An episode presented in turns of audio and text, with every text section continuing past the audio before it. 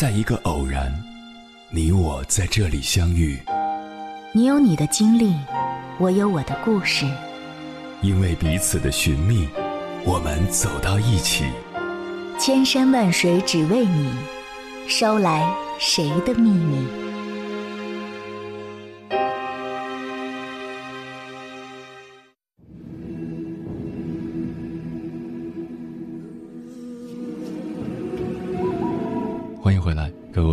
旅行者，这里是正在直播的中国交通广播，千山万水只为你，深夜不孤单。我是迎波，绰号鸭先生。我要以黑夜为翅膀，带你在电波中自在飞翔。当下，越来越多的中国年轻人开始思考人与物品之间的关系，他们对过剩的物质感到厌倦，拒绝被物品奴役。试图找到一条轻松简单、能够重新定义自我的路。豆瓣上消费主义逆行者，如果我们可以通过不消费获得快乐，拔草互助协会等相关小组聚集了近八十万用户。各类社交网站上践行极简主义生活方式的博主们也广受欢迎，成为新一批 KOL。低欲望的信号在年轻一代中显现。减少消费，甚至不消费的生活方式正逐渐冒头。接下来，千山万水只为你，跟朋友们分享的文章名字叫《不购物不消费》，年轻人用不买换躺平。作者：登登。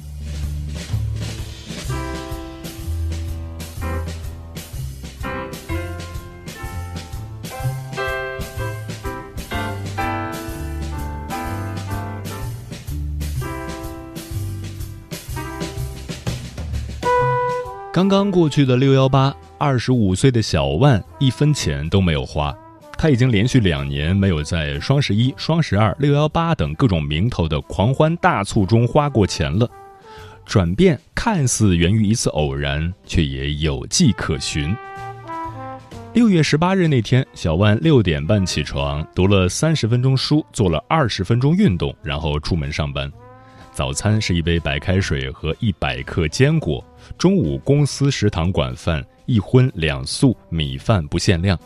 晚餐是一袋即食鸡胸肉，热水泡一泡就能加热了。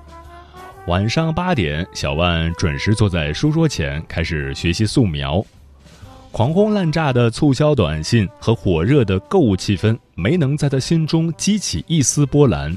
对他来说，这不过是一年三百六十五天中普通的一天。小万今年二十五岁，在浙江金华一家电商公司做采购。一年半以前，他开始过极简主义生活。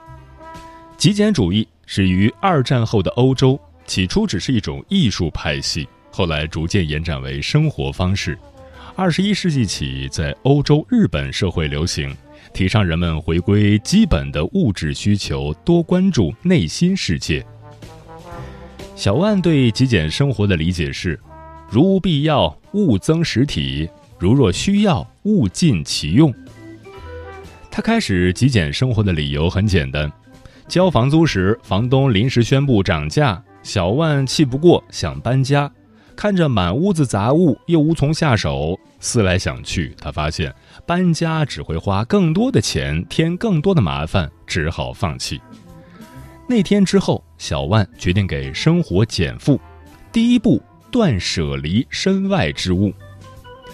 小万重新整理了衣柜和鞋架，只留下四套夏装、三件薄外套、两件棉服和三双鞋，其余的全部捐出或扔掉。衣物少了，用来收纳的衣架、鞋盒、行李箱和真空压缩袋也没有了用处，被他送给了邻居。接着，小万在闲鱼上卖掉了自己 DIY 的电脑主机和单反相机，回血一万八。过去，他每个月要花掉一半工资买数码产品，但冷静下来想想，这些爱好多少含有跟风的成分。看别人有，所以自己也想有。台式机搬家不方便，笔记本电脑足以满足日常所需。相机买来三年，快门数不到三千，周末休息时，他是更愿意在家收拾整理，而不是出门拍照。断舍离告一段落，小万试着做了一次搬家演习：六个中号收纳盒，一个纸箱，一个放棉被的编织袋，就是他的全部家当。小万久违的感到一身轻松。他用同样的方法整理了办公桌。除了公司配置的电脑，桌上只留下一个水杯和一包纸巾，电脑桌面也干干净净，工作资料集中放置在一个文件夹里，重要文档统一用云同步，基本做好了下班回去后第二天就不会再来的准备，随时都可以跑路的状态。小万说。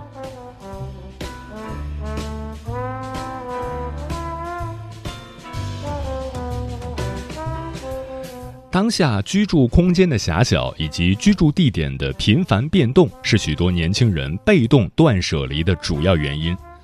三十一岁的瑶瑶是一名英语老师，她形容曾经的自己有仓鼠囤积症。大学期间，瑶瑶看了不少号称大学生必买的平价好物的种草帖，疯狂购入了许多风格各异的衣服、廉价的口红和颜色夸张的眼影盘。他还有诸多兴趣爱好，比如喜欢收集手账、收集各式钢笔，还一时兴起喜欢上了羊毛毡。但当时买的材料到现在都没有用完。本科毕业，瑶瑶去巴黎留学，二十平米的宿舍里，收纳盒落了一层又一层。同学每次来都要感叹：“你这儿都没地方下脚。”回国前，他扔了很多东西，电饭煲之类的小家电都送了人。最后还是寄回了五个巨大的航空箱，每箱装了三十公斤行李。回到北京，瑶瑶入职一家培训机构教英语和法语。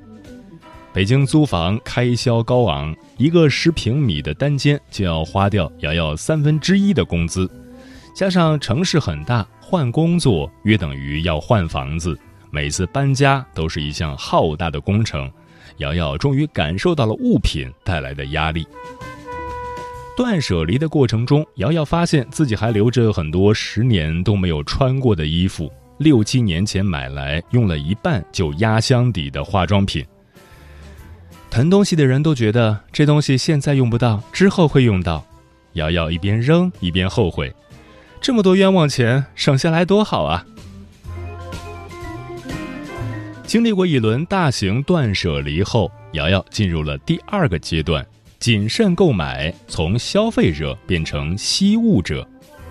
她不再追赶潮流，每年只在入夏和春节前买一两件品质好的衣服，以基础款为主。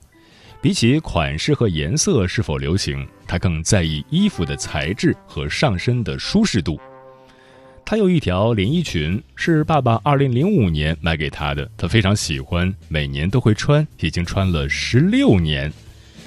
瑶瑶回忆，父母也是爱惜衣物的人。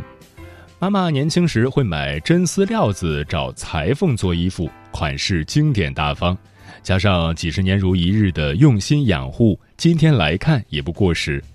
爸爸的旧衬衫，他拿来做 oversize 风的穿搭，效果刚刚好。为了让衣服穿得更久些，瑶瑶对身材管理很严格。她身高一米六七，体重常年不超过一百零五斤，饮食清淡，有运动的习惯。瑶瑶穿着妈妈二十五年前的裙子说：“我妈四十八岁时穿的裙子，我现在都要提醒自己别长胖，腰才能塞进去。”本着物尽其用的原则，瑶瑶很少再囤货，所有东西都是用完了再买。他觉得多数消费需求都是商家创造出来的。品牌喜欢强调化妆品开封后保质期只有两年，我是不太信的。我现在的散粉用了七年了，眼影也七年了，腮红、修容和口红都是留学时买的那一套，天天化妆也没用完。既然能用，我为什么要换新的呢？纪录片《无节制消费的元凶》提到。商家会通过限制产品使用的时间，有计划的报废产品，从而加速消费者的购买。最开始实施这规定的是灯泡厂商。一九二零年，一个叫福波斯的全球垄断联盟签署秘密协议，共同约定将电灯泡的使用寿命由两千五百小时缩短到一千小时，且任何违约的公司都会受到处罚。干了五年电商采购，小万非常熟悉商家的销售手段。他认为，促进消费的本质就是把伪需求变成硬需求，把硬需求变成刚需。他举了个例子，就像电动搅蒜机切蒜嘛，怎么切不行？结果现在很多人没这东西就做不了饭似的。小万承认自己也曾被商家的营销洗脑。身为男生，他很重视皮肤状态，买过许多功能各异的洗面奶。他用了六年的一款国产洗面奶，宣传有祛斑功效，广告页面特地挂出证书，号称国家认可。后来因工作接触到护肤品供应链后，小万才发现，所谓的证书不过是最常见的销售许可批件，文末还有一句备注。国家药品监督局为组织对本产品所称功效进行审核，本批件不作为对产品所称功效的认可。护肤品绝大部分是个心理安慰，小万总结道：“吃好、睡好、多运动，做好防晒、保湿和清洁，效果好过市面上百分之九十九的护肤品。”如今，他用一块芦荟皂代替了沐浴露、洗发露和洗面奶。除了不愿交智商税、为商家精心设计的广告买单以外，一些年轻人减少消费甚至不消费，是考虑到了更长远的环境问题。三十四岁的伊安已经两年没有购买过新衣服了。过去，他是一家女装网店的主理人。了解到服装业是仅次于石油业的全球第二大污染产业后，他放弃了做服装，转行做环保，去公益机构做倡导类的工作。伊安奉行零垃圾的生活方式，这是一种比极简主义更进一步的理念，旨在从源头减少垃圾的产生，最大限度地减少资源消耗，并确保产品被重复使用、合理回收。每次买菜，伊安都会带上布袋或网兜，避免使用塑料袋。生活中的剩饭剩菜，许多人会直接丢弃，但他会将厨余垃圾进行堆肥处理，变成可以用于种植的腐殖土。衣橱里为数不多的十几件衣服以棉麻质地为主，因为这类面料不光舒适耐用，也对环境友好。伊安有一个五岁的儿子。父母也和他住在一起，家里有老人孩子，极简生活的难度陡增。但伊安觉得并非不可能，只是需要多一些耐心和方法。老一辈都喜欢囤货，伊安每隔一段时间就会带着母亲断舍离，清理过期的药品、坏掉的毛绒玩具和各种购物赠品。他不再购买实物礼物给家人。上个月的母亲节，他带着母亲出门骑车，赤脚在草坪上晒太阳，母亲笑得很开心。伊安觉得这远远好于花钱买一样对方不需要的东西，最后在家闲置。自从开始在小红书上分享极简生活理念，伊安收获了二点四万粉丝。他说：“我妈每期都看，看完反倒更接受我的观念了。”可能是看到很多人留言表示赞同吧。对孩子，伊安也保持着同样的原则。他曾看过纪录片里海面上漂浮着大量塑料垃圾的场景，觉得触目惊心，于是不再给儿子买塑料玩具。他给出了替代方案，比如画树叶、刻土豆，充分利用大自然这个天然的游乐场，也会陪孩子阅读、做点心。带孩子参加公益环保活动，孩子在和别人的交往中找到乐趣，自然就会减少对玩具和电子产品的欲望。伊安说：“真正能影响孩子性格的东西，是一家人在一起的快乐瞬间，而不是那些衣服和礼物。”极简生活一年半后，小万将极简的观念渗透进了生活的方方面面。比如信息极简，他的手机上只留下了五个 app，仅用于日常与人联系和付款用，并且除了电话和短信，一律取消提醒，避免被手机通知打扰。再比如社交极简，小万很少主动和朋友联系，有时候同事下班喊他吃饭，也会被他拒绝，无非是聚餐喝酒嘛，没有太多意思。摒弃了购物和娱乐的时间，小万的生活变得极其规律。他每天六点半起床，十点睡觉，早餐吃各类坚果，晚餐吃鸡胸肉，白天花半天完成工作，晚上准时下班，回家学习画画、建模、理财和读书，换着来。很少有人留意到小万生活方式的巨大变化。他发现同事们并不会关心他是不是总穿同样的衣服，只有房东有次问我：“你这房间东西怎么这么少啊？”一个显而易见的改变是，小万存下了近十万元。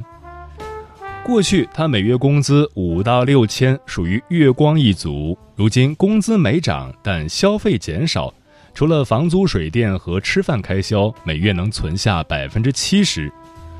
稳步上升的存款和几近于无的消费欲，带给了小万极大的安全感。他感受到一种前所未有的自由，身外无物，兜里有钱，随时都能走。对待工作，小万也佛系了很多。他形容自己，从自愿加班的奋斗者，变成了准时下班的摸鱼小能手。他坦言，自己的目标是攒下足够多的钱，提升技能之后出去单干，为公司拼尽全力。但公司依旧不是你的，为自己的事情拼尽全力，得到的才是自己的。在内卷被频繁讨论的当下，小万深知自己无力对抗内卷，又不愿意参与这场游戏，拒绝成为少部分人赚钱的机器。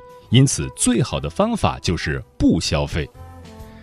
升职加薪我已经不奢望了，让他们去卷吧。我要存钱，充实荷包，提早退休，这样就可以退出这个社会的游戏规则，不和他们玩了。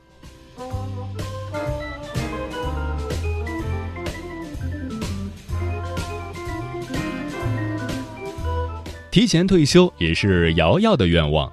两年前，他从北京回到老家生活，工资少了一半，但因为需求更明确，消费更理性，每个月还能花一千多元定投基金作为强制存款。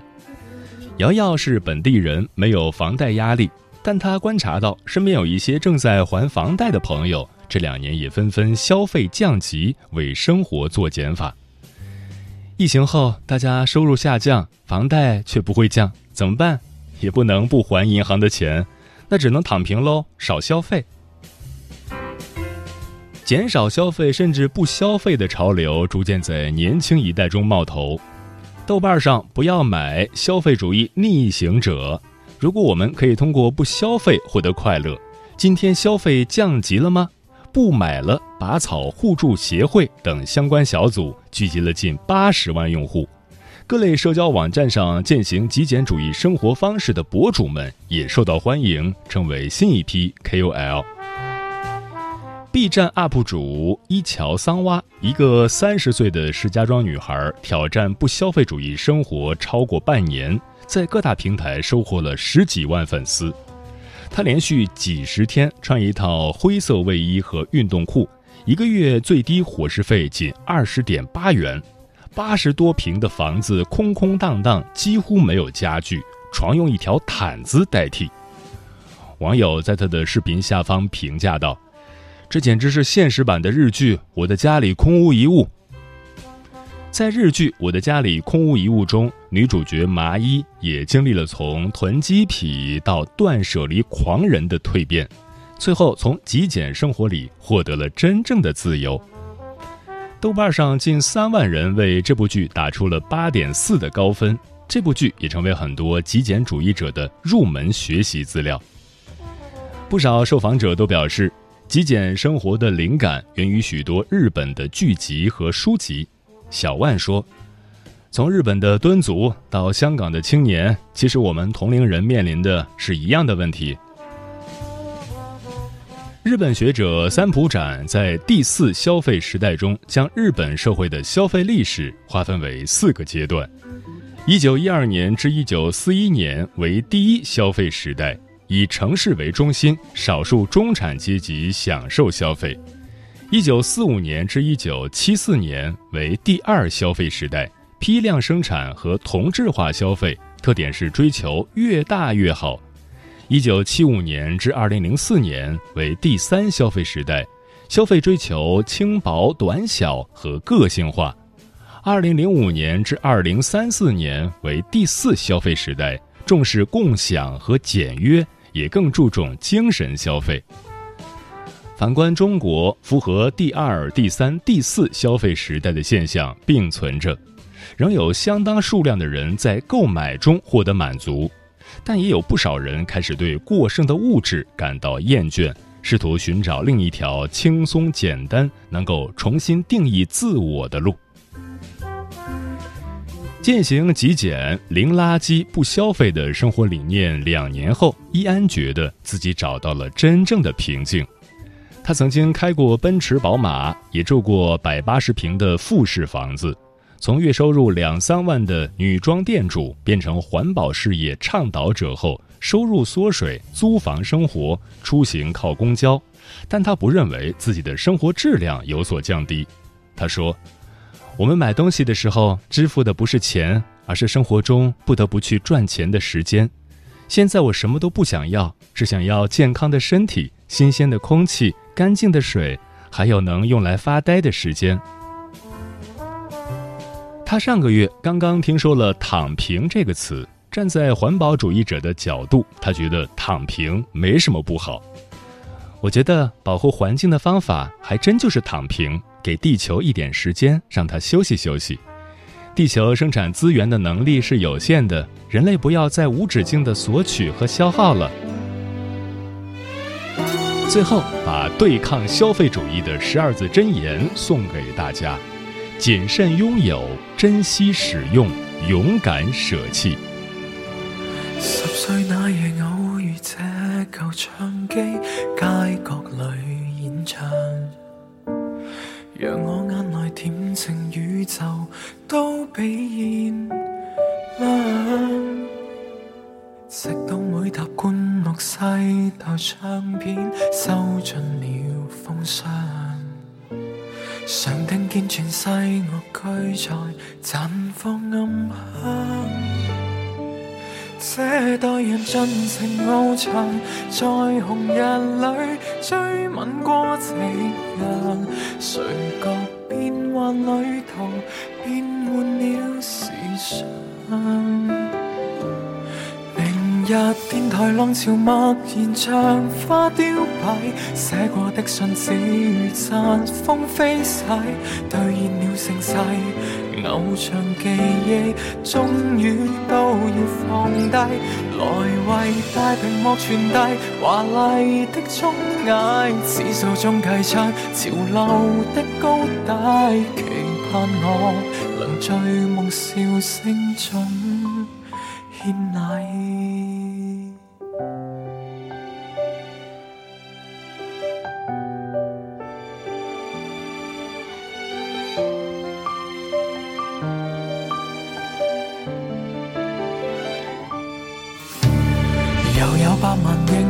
这日要于商店里井喷，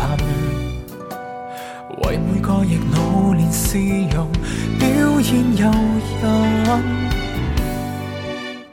在这晚让昨日那旧唱经刻上了封印，洞察数字化太尽情就要发生。讲流行面临断层，但时代远景太过迷幻。何以这段旅途你尚有疑问？